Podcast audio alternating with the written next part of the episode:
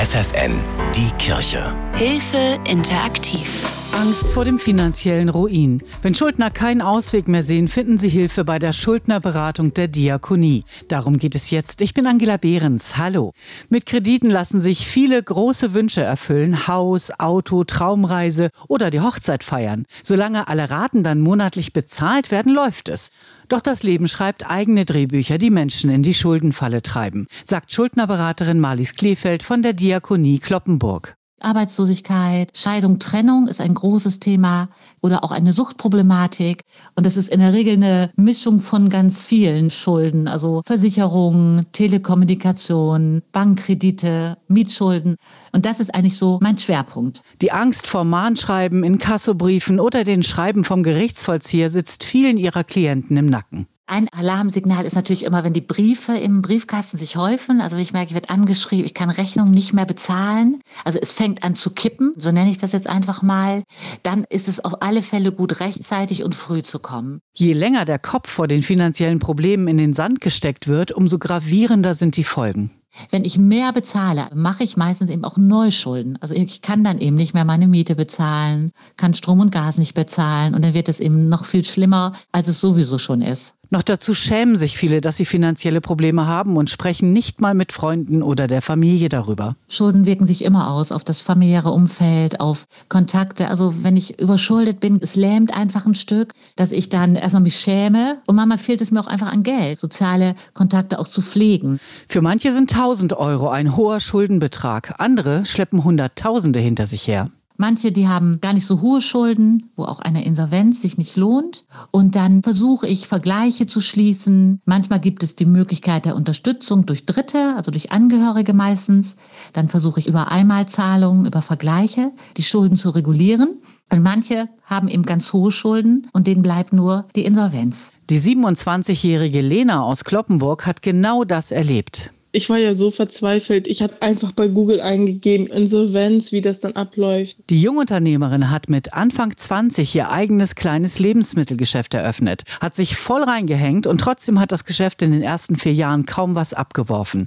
Dann kündigte der Vermieter plötzlich die Geschäftsräume. Ich hatte den Schock, eine Ahnung meines Lebens und wusste noch überhaupt nicht, wie es weitergeht. Also nervlich waren das, glaube ich, echt die schlimmsten zwei Wochen, die ich bis jetzt hatte. Nochmal woanders neu anfangen keine Chance. Wir haben uns erst nach einer Alternative umgeguckt, aber da wir mit frischem Fleisch gearbeitet haben und bestimmte Auflagen erfüllt werden müssen, müsste fast jedes Gebäude komplett umgebaut werden. Das wären dann schon wieder Kosten. Also müsste man neue Finanzierung aufnehmen und sozusagen noch mehr Schulden machen. Und die waren ja für den Laden schon hoch genug. Da liefen mehrere Kredite und dann noch die laufenden Kosten. Seitdem ich den Laden gegründet habe, habe ich mir auch kein Gehalt gezahlt. Ich habe immer versucht, meins nochmal mit in den Laden reinzumachen und neue Ware einzukaufen.